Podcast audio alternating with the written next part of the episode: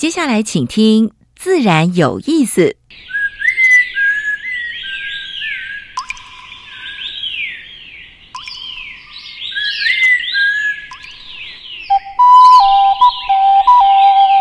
大自然是最能启发人心、最迷人的教室。透过鸟语、虫鸣，顺着山峰、水流，教给我们自然万物的盎然趣味与生命智慧。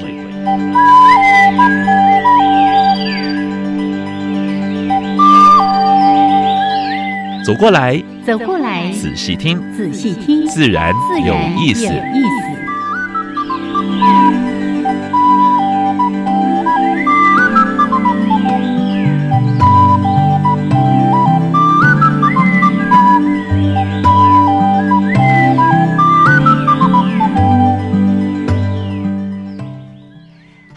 爱的听众朋友们，大家好，欢迎收听教育电台，自然有意思。我是杨平，我是燕子，好的，杨老师。嗯，天气还不错啊，但是还是有点闷啊。加罗啊，哦，我昨天去爬山，去走那个北头忠义山，走桂子坑。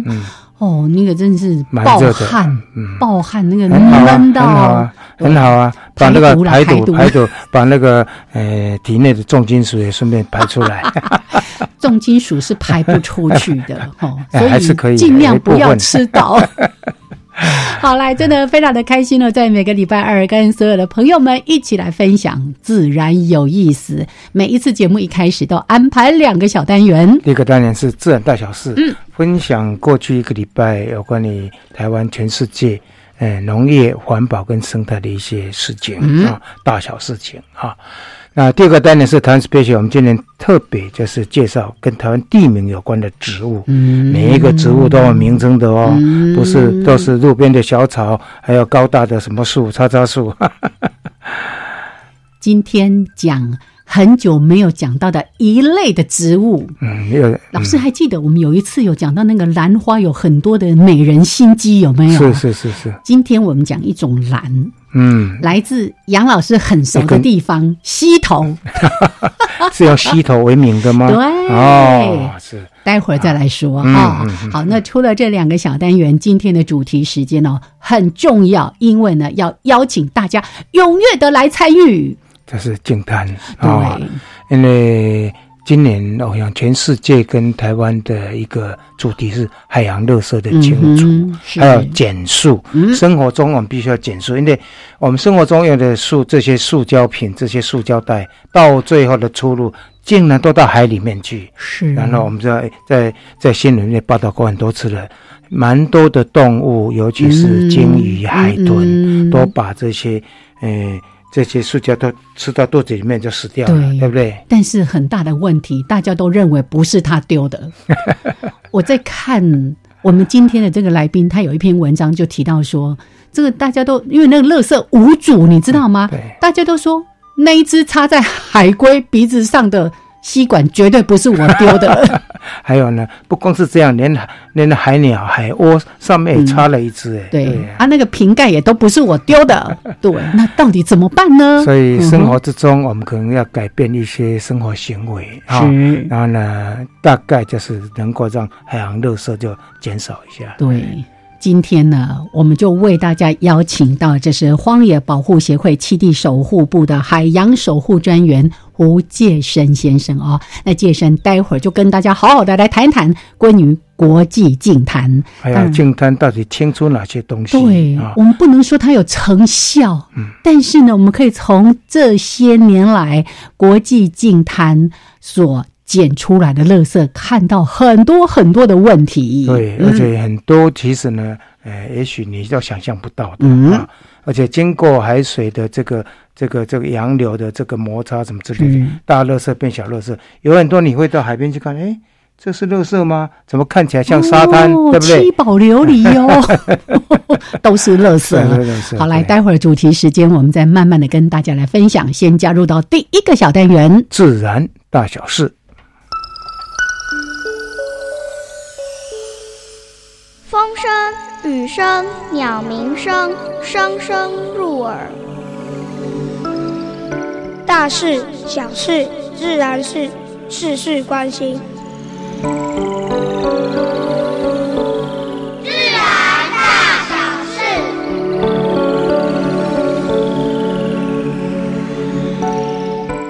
中国政府在今年就是，呃，现。限收洋乐色嗯哼，啊，所以因为它过去是收洋乐色最多的国，家来，来来来，我们这里处理，但是呢，它已经限制不准收，结果这些垃圾跑到哪里？跑到台湾，跑到东南亚啊。嗯，那台湾的话，就打着循环经济的名义啊，把一些国外的塑胶、电子产品，还有包括一些纸类，都进口到台湾来了。那这个量的话呢，比过去都要大两三倍嗯啊。哼，所以环保署大家在环保人士，当然大家就在抗议，为什么你还嗯你自己消费自己的，已经就就就可以自己造的问题都自己处理不自己了处理的话，为什么还要再嗯把洋垃圾弄进来？所以环保署也寄出一些一些方式了。嗯哼，他说，我们进口的就准许那些厂商，就是就是直接工厂的，嗯，你必须要去做申请。它有表列有有正面表列有十五项啊，还有呢混在一起混杂在一起塑胶啦，或者是会纸类这些的话呢，就不准进口，嗯而且不准贸易商进口。耶，不过我我在在在在在怀疑说啊，会不会就是那个厂厂商的我就委托贸易商帮我办就好了，啊对不对？嗯啊，用我的厂的名义啊，所以我是觉得说。进口洋乐色不是一个，然后打着循环经济哦，所以这个不是一个好的策略对的。对，然后我就比较担心的是，包括一些电子电子乐色，嗯，像你看泰国，它已经进口电子乐色进口了。对，而且哎电子垃圾里面很多，你刚才在讲重金属的问题耶，对，那也必须用嗯强酸、强碱，还要用这些嗯这些去萃去去去萃取出来的。这个呢，这些这些酸液的碱液流到我们的那个环境里面，也不是好事、啊。如果没处理好，又是环境的灾难。所以我是觉得说，嗯，环保署在这一块应该要加油。循环经济应该是以我们自己嗯制造的乐事自己来消费、啊是，这是我们对国际上的一个责任啊。RCA 的工商哈，我想讲这个已经缠讼好久，二十几年，是啊，最近终于定案哈。嗯哼，这样我们知道这个，因为劳工问题，因为他用一些有毒的溶剂长期毒害嗯工人的这个事实啊，然后呢，终于定案了哈，大概判赔五亿了哈。五亿的话呢，感觉上好像蛮多的，但是对家属来讲，其实这种钱不要也罢了，对不对？所以我是觉得说，应该怎么让在工厂里面的工人能够安全的、安全的工作，这是最重要的啊。所以这个部分的话呢，也是呃过去环保的一一个一个蛮伤心、伤心的一段伤心的历史对啊。其实员工的安全是企业最基本的责任。对对对嗯对对。那另外的话呢，美国环保组织啊，他们说燕麦片里面，就是燕麦片，几乎大家嗯经常每天会去吃的。早餐啊什么的。哎，嗯，他说美国的桂格，而不是台湾桂格啊，美国桂格跟加乐士哈、这个燕麦里面含有致癌的除草剂，所以他们大概都下架哈、嗯嗯所以喜欢那个吃燕麦，用麦燕麦当早餐或副食品的，呃，忍一下哈，嗯就是避开这两个品牌哈。那印尼政府最近，呃，针对那个买卖猫狗肉，我们知道印尼是,、对猫肉他吃猫狗肉的的哈，嗯。他们最近要终结的，所以我们也希望其他几个国家，包括中国、韩国、印度、越南、嗯。这几个国家，都可以跟进。都跟进嗯。啊。那气候暖化哈，美国的病媒蚊啊，我们知道最近我们的呃新北市的新庄嗯嗯嗯爆发的那个登革热问题啊，嗯登革热问题过去哎都是在南部，你看北部都有了，啊。没错，所以环境卫生很重要。登革热，我想最主要就是说，它不是在呃一般的臭水沟不是不嗯是臭水沟的哦，它是在一个一个野外的栖息地，然后呢，可能有塑胶的空碗什。么废轮胎啦、对轮胎啦，或者是 对的，或者积水的地方啊，大概它是利用这些地方啊，所以环保人员也不要清错地方了哈，因为最主要就是，呃，那环境卫生要把它做好。所以老师哎谈这件事情很重要的提醒，因为最近尤其全台湾各地都有那种午后雷阵雨哦，是很可能你家里居家附近很多的积水容器，记得把它倒掉。倒掉对嗯，所以这个蛮重要的啊。嗯，呃，美国这个呃这个研究发现说，它的病媒蚊啊，大概是十三年要增加两倍。连美国这个地方哈、它也同样这个呃，包括登革热，包括这些这些呃蚊虫所传播的这些疾病问题。对，啊哎，这个病媒蚊的问题啊，其实在十几年前、二十年，我们在谈到关于全球暖化的问题的时候，就已经预估到这个部分了。因为过去可能在比较高纬度的地方是不会有这些病媒蚊啊什么的，现在呢，因为越来越暖了。这些病媒蚊啊、病媒啊等等的，也一直往这些地方跑了。对，以台湾的埃及斑来讲，大部分在南部。但是白线斑蚊的话，过去是南部比较多，现在连北部连北部都有。对，所以这个环境的呃清理是非常重要。重要，让你在社区里面，如果发现了这些空罐子里面有积水，你就把它倒掉。也。那最近的话呢，因为五号雷阵雨哈，常常会造成瞬间的雨量很大，到处都有大水沟，马路都变水台中市的那个台湾大道啊，那积水，我那天看到那个影片，是吓一跳啊。所以这个包括卫生下水道的这些呃。换季啊，我们这台湾季了嘛哈，大概在水道的清除是非常非常重要的。是，哎，比较一季的话就造成大水。那大水不是什么新闻了哈。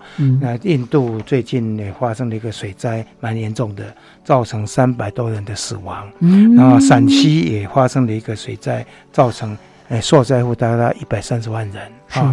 所以台湾也一样要重视这一块哈。嗯。我想这就是今天的自然。大小事，对，提醒一下，记得看一下你住家附近有没有积水容器，赶快把水倒掉哈。对对对。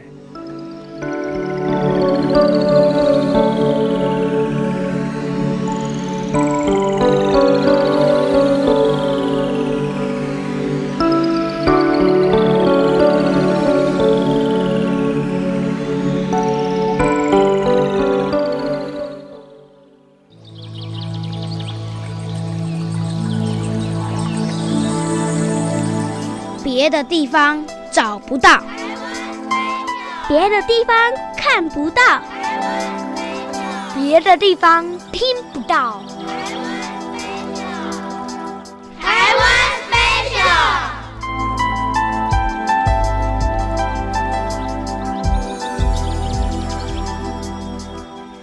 好，现在时间上午的十一点十七分，欢迎朋友们继续的加入教育电台。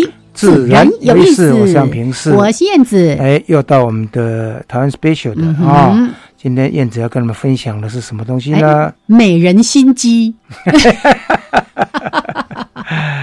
好，我记得上次我们邀请那个庄小贵啊，没有来谈到说，哇，兰花呢，真是很厉害，它可以有各种的设计，让它的。虫纹线昆虫对对，来跟它有长的有短的，还有长纹的，还有短纹的，还有让它站不住就会 叠进去的，叠进去，然后把花纹再粘到它的毛上面。是的，好，那我们今天呢就不讲心机了，然后讲一个很可爱的兰花，叫做溪头豆兰。怎么写豆？是不是小的那个？呃，那个豆子的豆。豆子豆，对对。表示这个兰花是不不大的，很小的，小小一颗哦。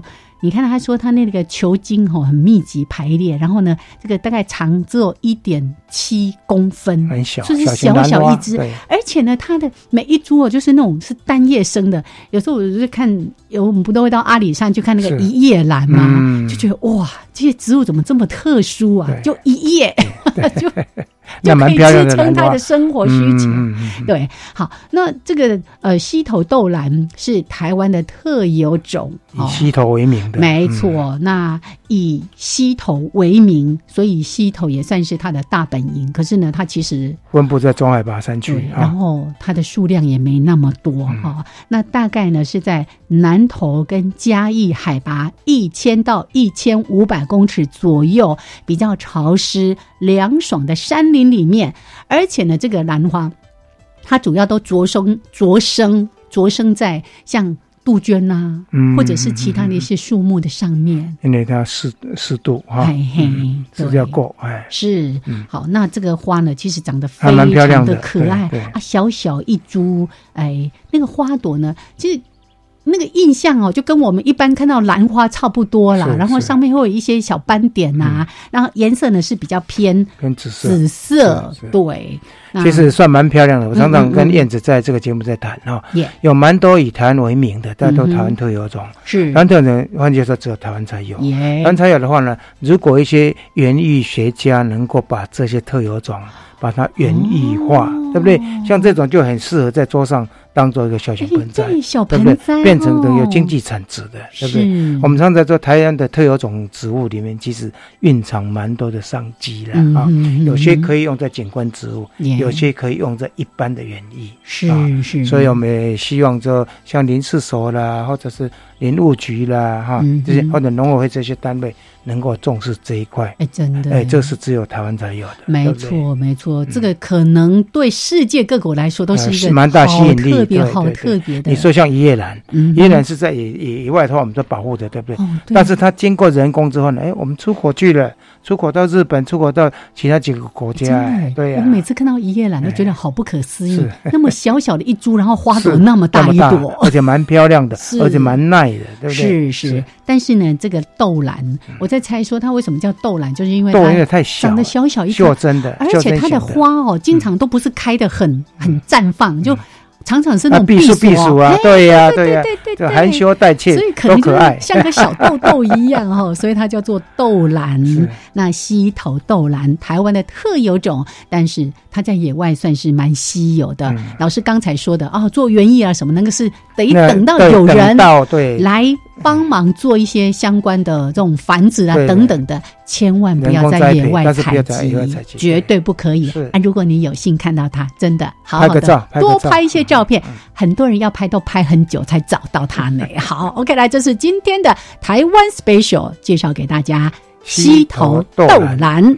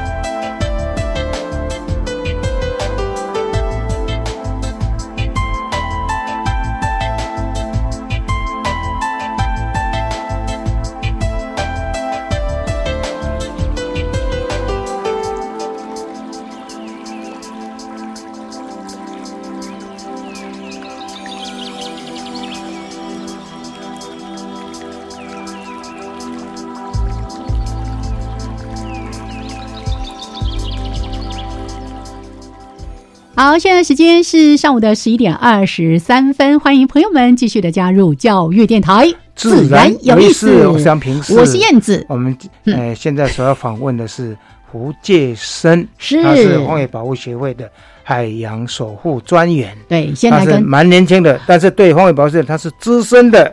对三十多岁，但是他投入在海洋保护的工作，应该有十几二十年了啦。高中哈时代开始，先来跟健身打个招呼，Hello，是呃，各位听众朋友，大家好，燕子姐好，杨老师好。哎，欢迎健身。那待会儿我们再让健身好好的说一说，因为今天主要谈国际净滩，也谈在净滩的过程有些什么样的发现。但我们今天哦，录音室其实很热闹，你知道？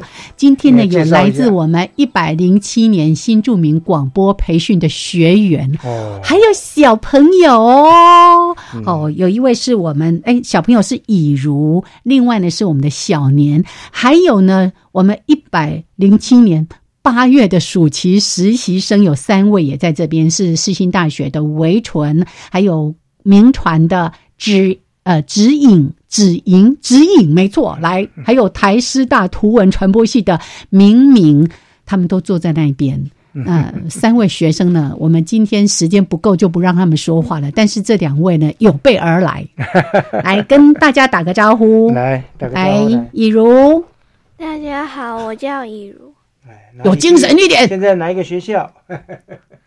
嗯、我上的学校是基隆市的建德国小。啊，建德国小，基隆建德，哇，所以你每个礼拜从基隆来上课，三个月整整的时间呢，你有缺课不？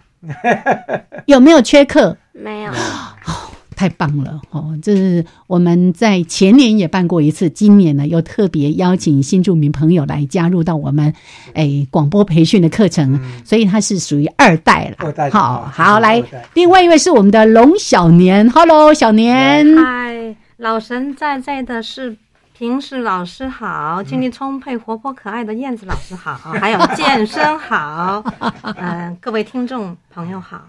哎，今天我是小年。嗯哼，好，那我们今天谈国际净滩，我有先问他们对国际净滩有没有一些了解？有谁要跟我们分享一下的？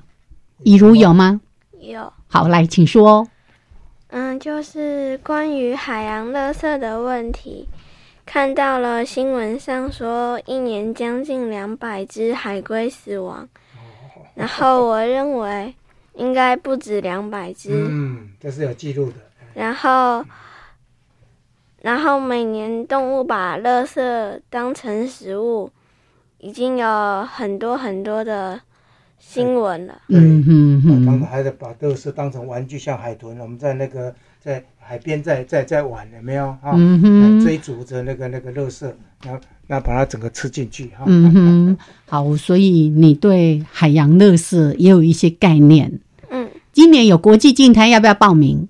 好啊，我帮你报哈。来，小年要麻烦靠近麦克风哦。嗯，上几天看到电视上有报道，呃，海洋里面的鱼类被废弃的物缠绕着啊，我们的海军嗯下去嗯。把他们解救出来，还出动海军去解救。那你自己有没有到海海滩去散步的经验？看到很多很多的垃圾，看到垃圾我会捡起来，我会带走。但是有一些垃圾是你看不到的哦，有些像柔珠有没有？大家在在在在。你们在洗了解，些女生在洗洗脸的时候，常有些揉珠。这些揉珠的话，也是另外一种乐色。嗯，对，我觉得在海边，我不会用那些沐浴乳之类的，我不会用那些。我觉得这个会流到海洋里去。嗯哼，对，嗯而且这个也会透过那个食物链跑到我们的肚子。对，没错，没错。好，所以你你自己这样子在海滩的观察，你都看到些什么样的乐色？玻璃。玻璃。很恐怖，嗯哼，对，因为大家都赤脚下去的话，那就很很多人就会受伤，嗯哼。有没有看到很多什么烟蒂呀？很多人放烟去海边放烟火，觉得好浪漫，但是那个烟火之后的一些铁条全部都留在那里，还有去那边吃吃喝喝塑胶袋啊、瓶子啊什么的。嗯，还有蛮多的一些生产工具啊，包括像渔网的废弃，对不对？还有包括那个呃，我们养科，我们养科的话呢，有蛮多的那个浮板都是都是塑胶做的，对不对？这些的话，大概都是一些所谓海洋的垃圾啊。是 OK，这个我们由两位学员来对说一下关于他们了解到或者他们看到的。净滩的一些问题，沙滩上的一些垃圾。那回过头来，我们来健身来谈说，为什么有一个国际净滩啊？这个这样的这个这个名称哈。好，待会儿再来谈哈，已已没有时间了。现在时间呢是十一点二十八分过四十五秒，我们待会儿再好好请健身来聊这个话题，因为关于国际净滩，关于海洋的垃圾，其实。话题很多，今天谈不完没关系，我们会找续集继续来聊。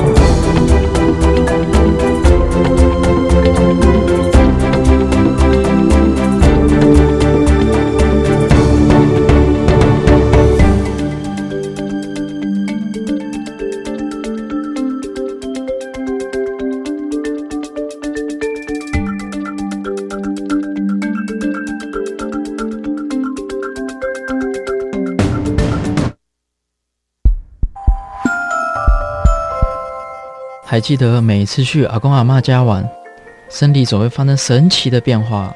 是什么变化？就是当你离开后，突然发现肚子又胖了一圈了。相信很多人都有类似的经验。你我都知道，有一种关心就叫做阿公阿妈怕你肚子饿。而我们又有多长的时间没有去关心阿公阿妈了呢？为了倡导家庭世代的互动共学，唤起大家对于亲情孝道的重视，教育部于民国九十九年推动了第一届的祖父母节，将每年八月的第四个星期日定定为祖父母节。大家可以趁着这个节日来感谢阿公阿妈平常的照顾与关心，也在这边祝福所有的祖父母身体健康，万事如意。祖父母节快乐！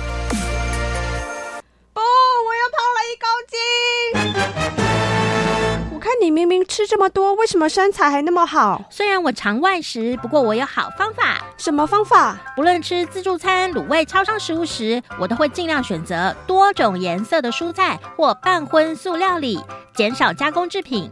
这样啊，不但营养均衡，更帮助代谢哦。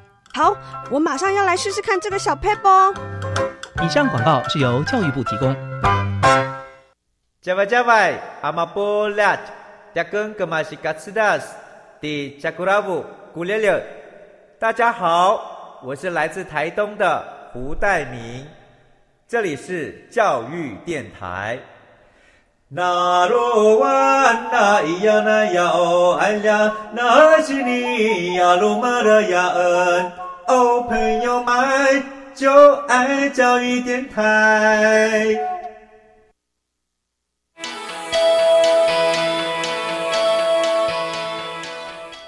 好，现在时间是上午的十一点三十二分，欢迎朋友们继续的加入教育电台，自然有意思。我是杨平是，我是燕子。我们现在所访问的来宾是，哎，荒野保护协会的海洋守护专员胡介生胡先生。来，嗯，听众朋友大家好。介生刚才也只能讲这一句话了，我们接下来好好的把时间交给介生，对，因为。哎，每年九月都有一个在世界各国非常盛大的国际净滩的行动。那台湾呢，其实已经响应很多年了。我们要先来了解一下关于国际净滩的这件事情。它是它的由来是什么呢？嗯哼，是最早其实是一一九八五年的时候，美国的呃 Ocean Conservancy 的一个就是民间的 NGO，它的前身就是也是小小的规一场的净滩，他发现哎这个。净滩其实引引引起了一一连串的回响，所以大家就约定在每年选一天的时间，一开始在九月的第三个礼拜六。那后来发现，哎，其实不要选只限定一天，后来就变成整个九月、十月，甚至在台湾其实是全年度都有大大小小的不同的净滩。是为什么特别选在一年的九月份呢？我是觉得蛮奇怪。那其实几乎每一个月都可以啊，为什么？特定这一天是让大家一起行动的意思。那是国际上大家才可以一起行动啊。是它其实有点类似，像是呃嗯世界地球日啊，或者是呃那个就是一个一个一场国际的节日。那最特别的是这样子的净滩，它不只是把垃圾装到垃圾袋里面打包就走了，还要分类。对，还要 还需要去有点像是长期的监测调查，还需把垃圾的种类跟数量登记在。呃，规格相同的表格。目前全世界所用的这个表格都是统一化的吗？还是？呃，它美国那边会不定期做一个更新 update。对，那台湾其实有把它的表格做简 follow，可是有做简化，因为它的表格有点太复杂。太复杂。嗯啊，那在你帮忙做等主持这个净滩哈，尤其是荒野这个地方啊，在你这几年来你的。感感想怎么样？因为感我们感觉上常常有朋友在质疑说：“哎，怎么净滩老是在办，但是我们的海滩还是这么还是一样脏？”因为每天都会更新呐，海浪会带来新的一批垃圾。是的确好，就是呃，净滩它觉我们觉得它的定位是一个最佳的体验的环境教育的活动啊，因为只有大家亲手的辛苦的在大太阳下把垃圾捡起来，才会体会到说。呃，光检其实是不够的，而且我们再怎么投入，你一年可能就只有参加一场，最多两场。可是我们每天还是不停不停在制造各式各样的垃圾，所以我们是希望大家把这样子的体会带回去生活之中，做一些改变。嗯，是。所以呃，健身其实在这一期的《荒野快报》上面，大家在网站上面哈，你只要到荒野保保护协会的网站，你可以读到这一篇文章。他说。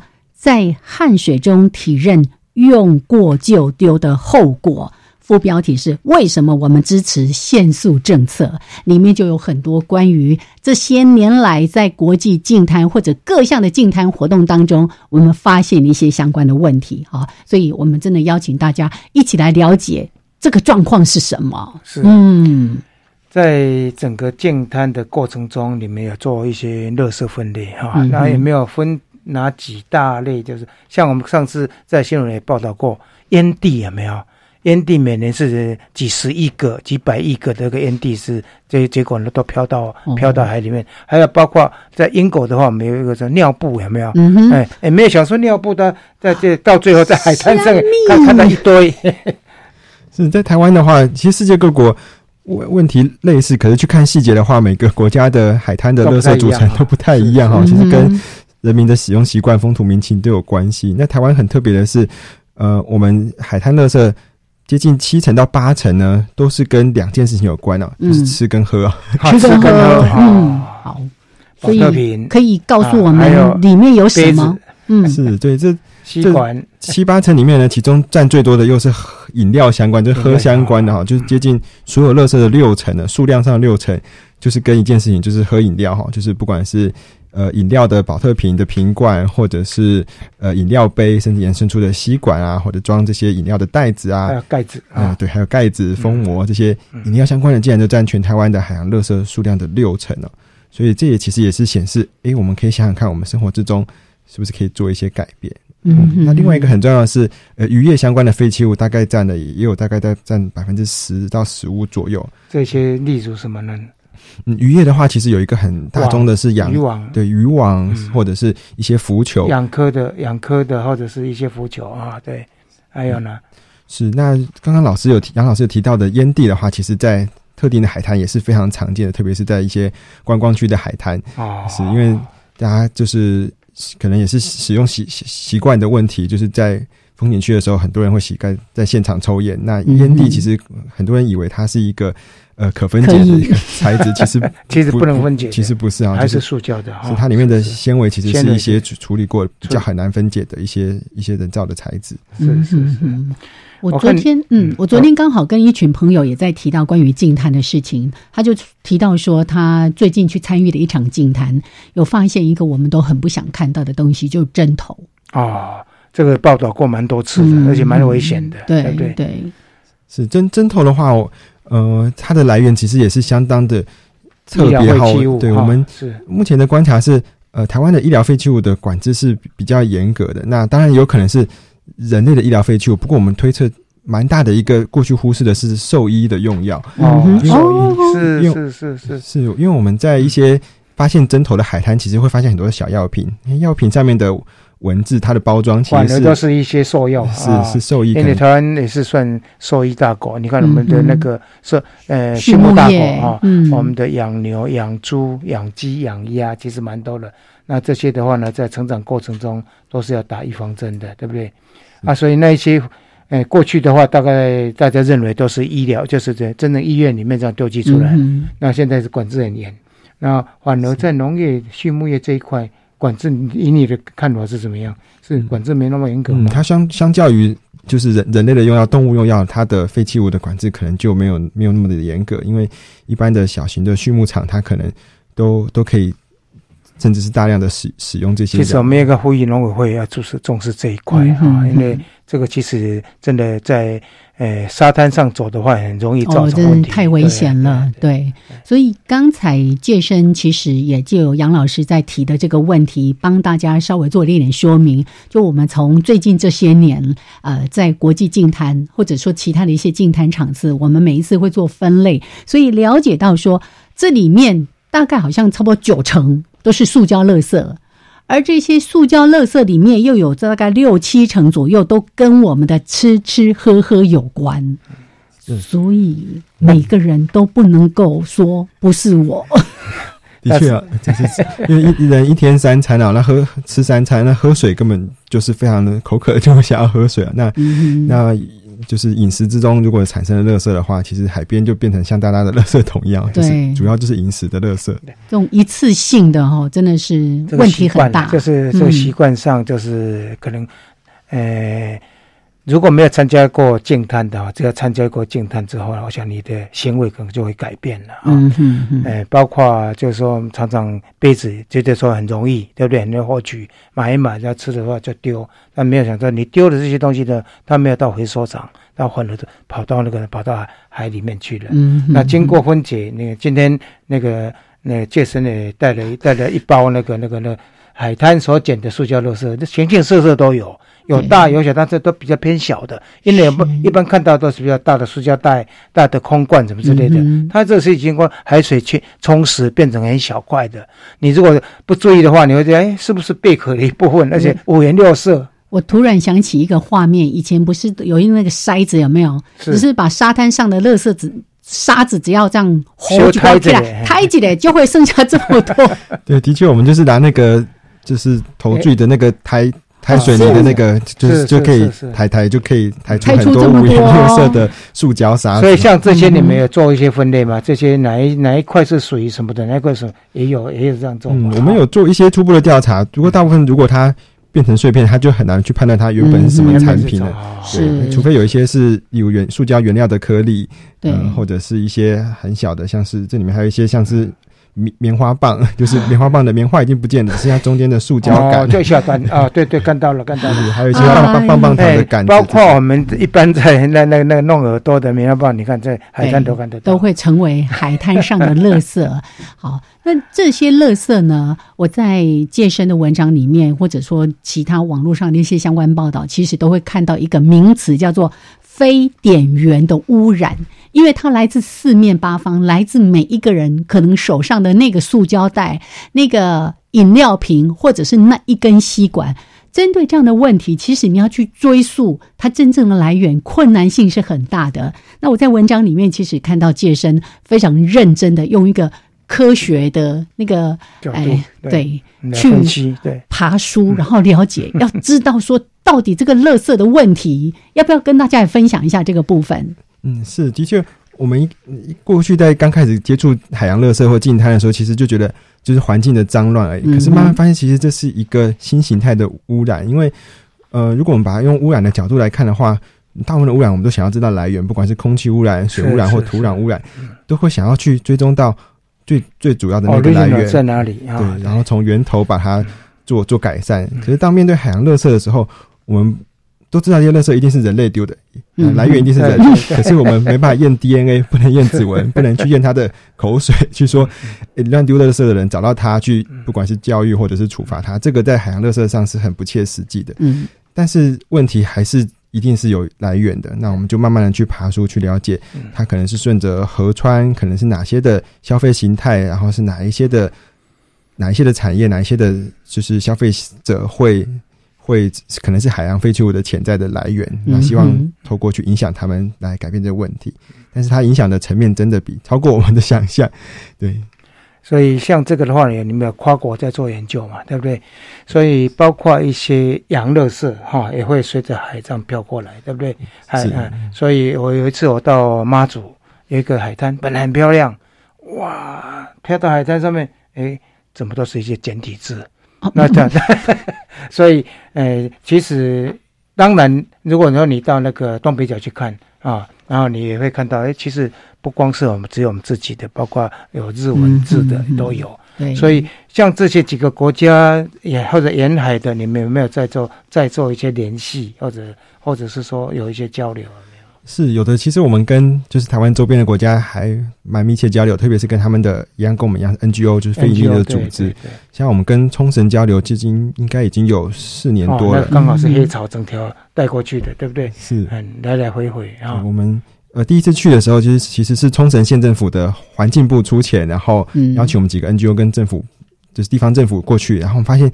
那边的海滩非常非常的美，可是低头一看，哎，这些保特瓶怎么都是台湾可以买得到的？对黑潮整个是带过去，嗯，垃圾无国界，是是是，环境问问题无国界，在海滩上面就看到太多太多的证据了。嗯，所以你看到这时候心里的感觉怎么样？当然有一点忐忑哈，就是非常的震惊，然后然后还捡了几个回来当做是教具，就是虽然在台湾都买得到，可是它是飘了数十甚至是上百公里飘到日本去。所以你们在做这个过程中，后来有没有去反映到企业，就是跟企业反映？就说，哎，是不是应该在材质或者什么之类，要做做这个改善，然后有没有？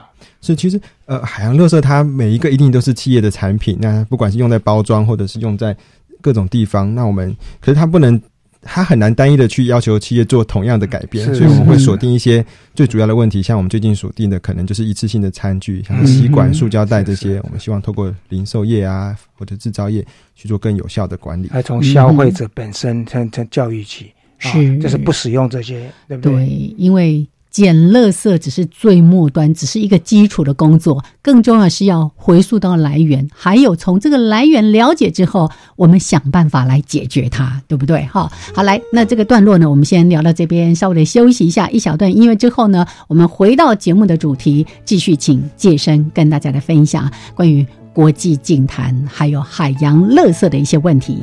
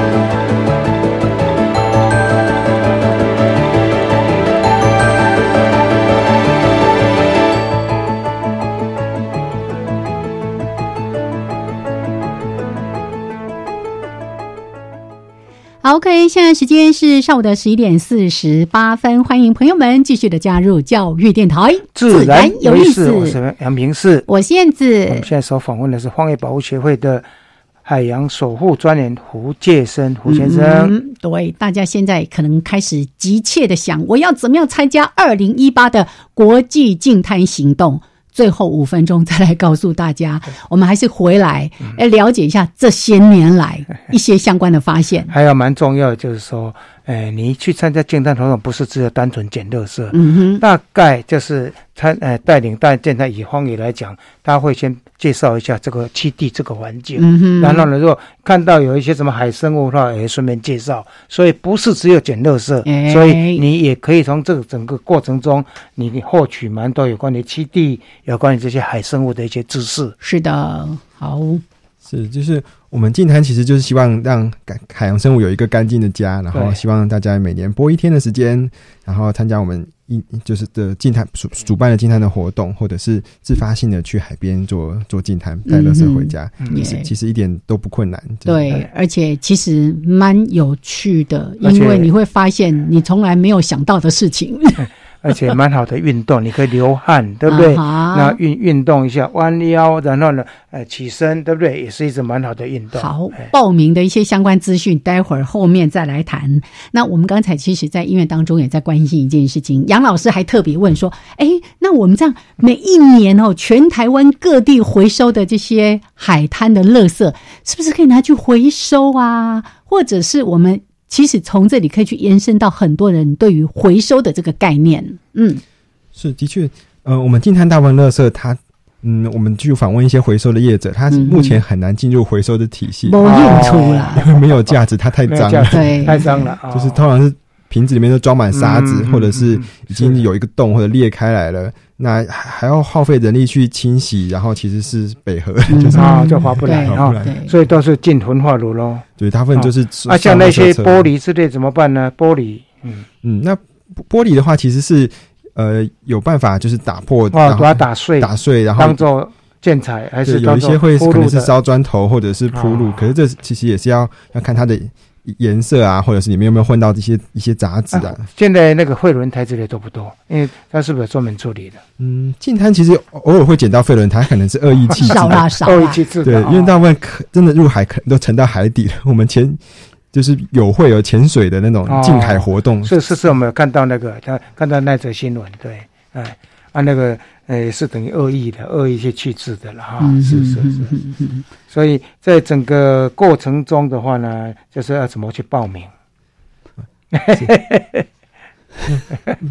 报名的话，其实就是呃，各位如果想要参加我们荒野保护协会的的静态主办举办的静态的话呢，就是只要上网搜寻荒野保护协会，在我们的官网的首页，其实就可以呃选择我们全台湾各地的。的活动的还有一些名额，邀邀请大家一起来报名。嗯哼，那甚至其实，在同样的时间，很多其他台湾的 NGO，像是环境咨询协会啊、黑潮海洋文教基金会，是或者是呃。慈心有金融业发展基金会，对对对，还有澎湖的呃海洋公民基金会，是还有众多的 NGO 团体，其实都有报名举办相当多的净滩的活动。啊，甚至我们有感觉，在台湾好像假日除了去跑马拉松之外呢，一个很热门的活动就是参加大大小小的净滩啊。那是一个所以现在社会呃企业参与的多不多？是我们有感觉，其实台湾的产业界、企业界其实越来越热衷参与这样子的活动，我们觉得是相当正面的。对，可是也要注意的是，你们应该要鼓励那些专门做饮料的公司啊，哎，也也去参与这个活动，让他们更感受感受一下。有，其实我们都是用一个开放的态度，各行各业，不管是金融、金融保险，就是甚至最近有一些呃塑胶石化的产业，其实他们也是想要邀请员工来来参加竞谈，那我们也是就是。积极的跟他们做做讨论，这样子没错。其实我们也知道，说很多企呃企业他们会主动。就说，哎，我们要有一个什么样的场次，然后寻求这些非营利组织来协助，因为有时候他们去，他们也不知道要怎么做。尤其刚才提到说，我们进摊之后，其实后面还有一个非常重要的工作是做分类，而这个分类是有一个我们刚才在讲的那个 ICC 有没有？它有一个分类的标准，然后不同的分类，而这样的数据它是后续还要回传到国际上面，这样子才可以做一个全球的这种海洋垃圾的研究的。嗯。所以，所以净滩的部分的话，你们大概每年都有一个，是不是有 routine 的一个研讨会，让各国把它的这些成果呢做一些发表？没有？是，就是的确收集这样子的数据非常重要，因为如果我们假设它定义它是一个污染，那海边各种垃圾就是不同的污染物质哈，所以大家真的是需要了解台湾本地的差异，或者是跟其他的国家做交流。那所以我们会很鼓励民众。呃，在海边的现场的时候呢，其实丢进垃圾袋之前，都帮我们数一数、算一算，然后填在一个很简单的表格上面。那主办的这个活动的美国的这个呃 NGO 呢，它也会每年都会发表一个成果报告，所以全世界一百多个国家的垃圾数据还有它的分析结果会在那边呈现。是，然后它不定期也会办聚会。那这些聚这些资料，我们在上网的时候，可以到你们的网站，还是在国际这个网站可以看得到？如果是台湾的话呢？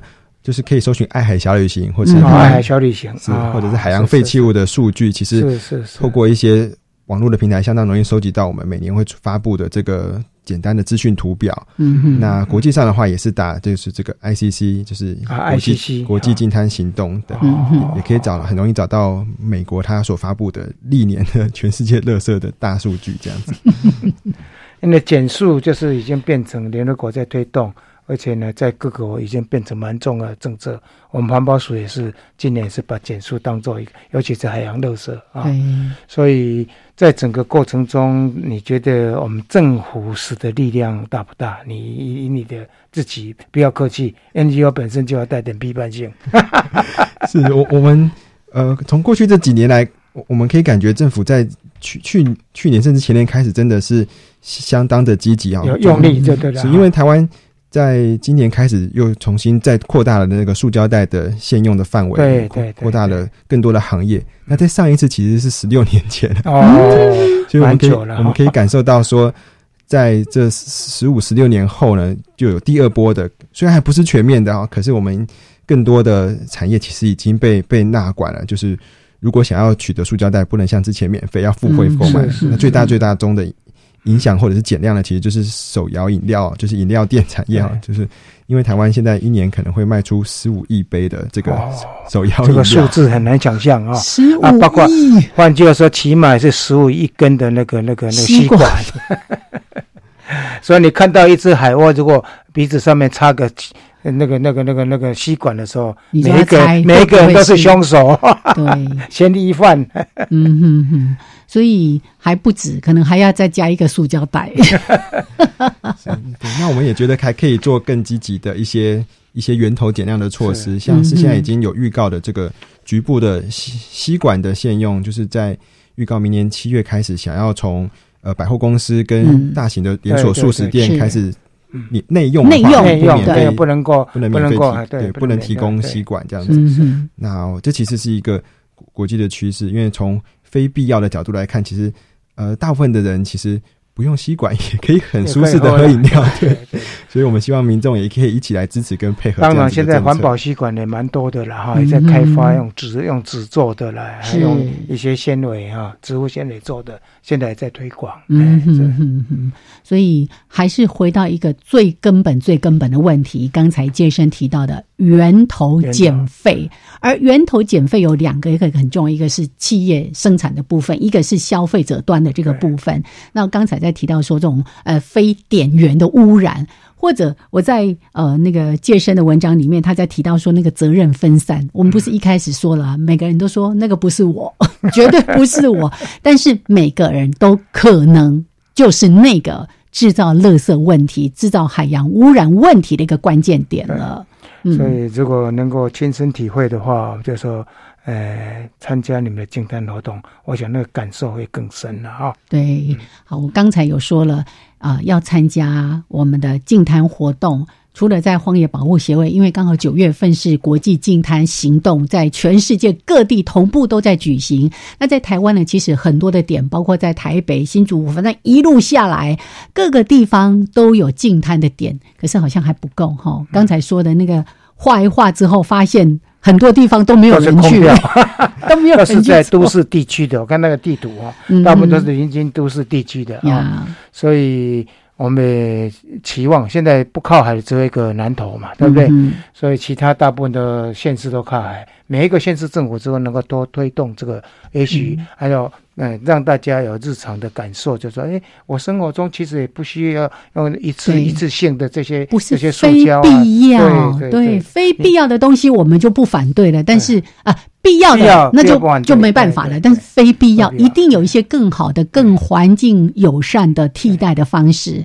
好，最后一分钟，请借身来邀请大家一起来净滩。对，请各位住在山上、住在海边的朋友们，住在都市的朋友们，住在地球上的朋友们，就是海龟、海海豚，他们都不会生产垃圾，每一个大海的垃圾都是人类制造的。那就请大家今年九月、十月播一个小时到海边，不管是自己办还是去参加别人办的，就是把垃圾带回家，嗯哼，去让海洋更干净。对，是是是，因为有体验。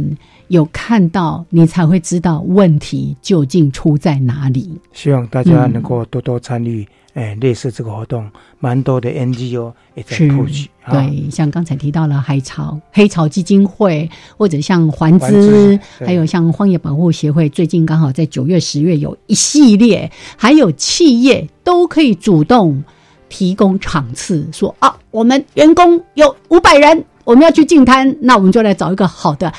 脏的地方，好好的净滩一下。好，还有呢，大家不要以为说，哎，好像都经常在净滩，哎，但都是那么多，因为因为随着海流的带来，是清不完的。我们必须要经常去做啊。是，所以我们要不断的。继续净谈下去，但希望可以有一天不要再做这件事情了。好啦，我们非常的谢谢健身，谢谢，谢谢哦，也谢谢听众朋友，我们下礼拜见喽，拜拜，拜拜。